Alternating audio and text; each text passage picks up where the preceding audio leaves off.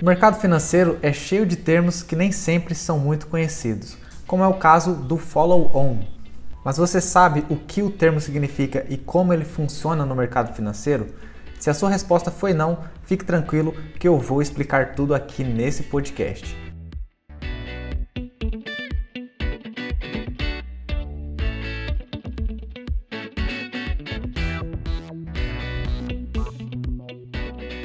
Fala pessoal, está começando mais um Multicast. Eu sou Eliezer e, como mencionei, hoje vou falar sobre follow-on.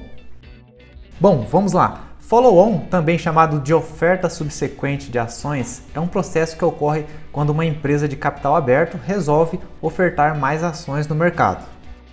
De forma mais clara, quando uma empresa realiza um follow-on, ela já fez um IPO e quer retornar com mais ações ao mercado. Mas afinal, qual a diferença entre follow-on e IPO? Para entender melhor o que é um follow-on, é necessário entender sobre IPO. IPO é uma sigla que em português significa oferta pública inicial, também conhecido como a abertura de capital. Trata-se de quando uma empresa decide abrir capital e distribuir suas ações na bolsa de valores pela primeira vez. Ou seja, quando uma empresa que já fez um IPO quer disponibilizar uma nova leva de ações para vender na bolsa, ela realiza o follow-on.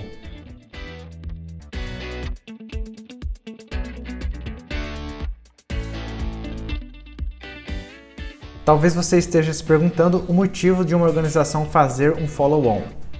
E o principal motivo para realizar essa operação é captar novos recursos, sendo também uma boa solução para a empresa arrecadar capital para maximizar as operações, fortalecer o caixa e pagar dívidas.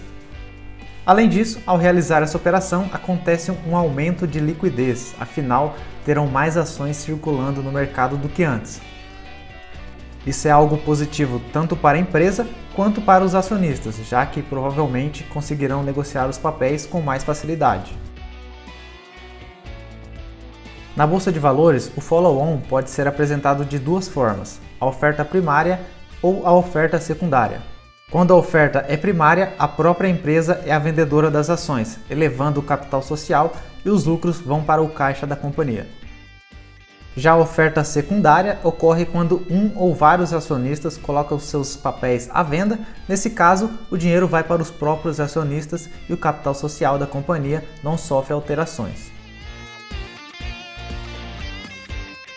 E chegamos ao fim de mais um episódio. Espero ter te ajudado. Bons investimentos e até o próximo Multicast. Se você investe ou quer começar a investir em ações, o Multibot é perfeito para você. A plataforma conta com diversos recursos para facilitar suas escolhas, como carteiras recomendadas, recomendações, salas ao vivo e diversos outros. Ficou interessado? Acesse multibot.com.br e garanta o plano que mais se encaixe ao seu perfil investidor.